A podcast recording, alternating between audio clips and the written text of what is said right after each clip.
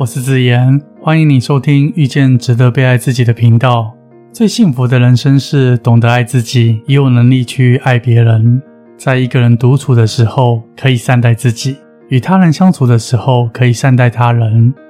我多希望能够透过这个频道，陪着你，和你一起用我们的双眼去发现这个世界。在日常生活里，明明很认真的面对工作，用心维系家庭与周遭的人际关系，仍然不时的感到迷惘不安吗？还是觉得人生过得好疲累，事事不如预期，总觉得还要督促自己再努力，要再更努力呢？这些现象，我比喻就像是脑袋飞蚊症，在眼科里有一种症状叫做飞蚊症。发生在我们的双眼，也可以称作玻璃体混浊或玻璃体退化症。由于眼球内的玻璃体逐渐退化，进而产生部分胶质粘结物或细胞碎屑，这些漂浮物的杂质投影在我们的视网膜上，造成恼人的飞蚊症，干扰患者看到清晰的事物。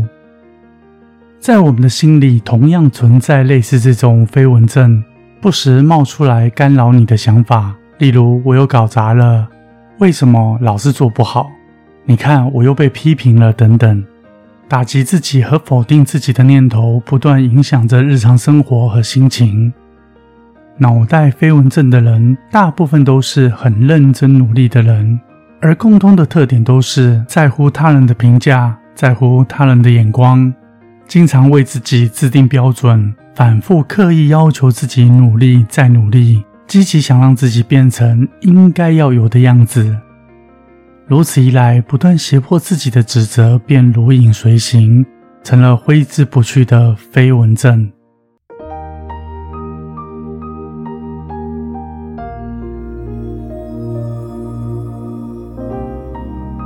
当然，也有不少人太擅长烦恼。把日常琐碎的事物放大检视，担心这个，担心那个，久而久之，我们把大脑锻炼成烦恼制造机。只要是你在意的人事物，都要外挂一个烦恼，外加一个烦恼。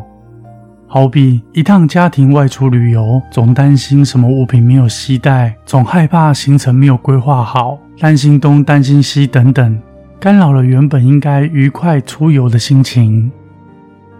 确实，适度的鞭策自己可以让自己走在成长的道路上；适度的烦恼可以避免遭遇灾祸。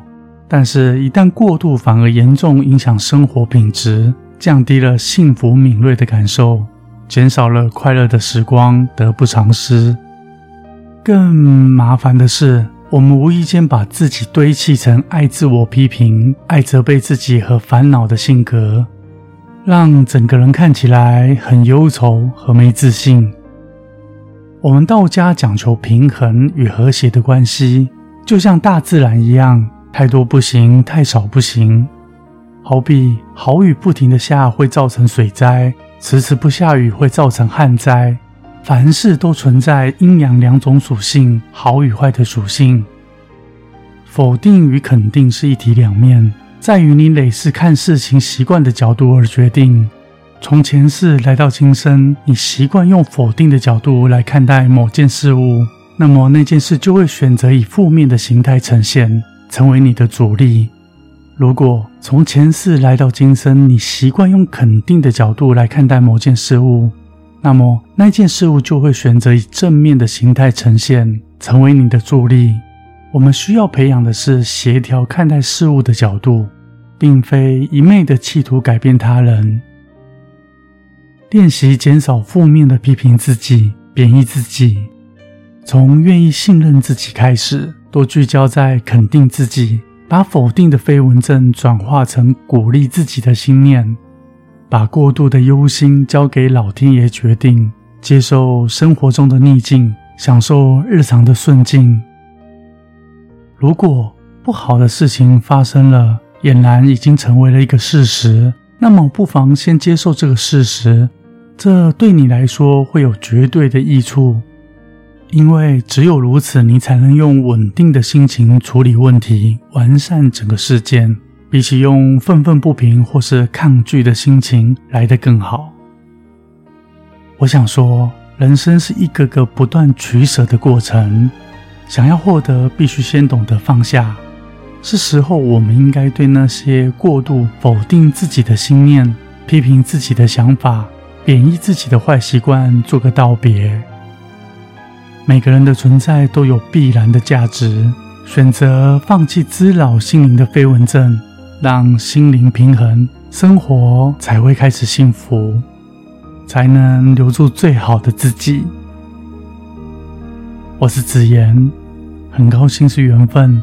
让我在这里遇见了你。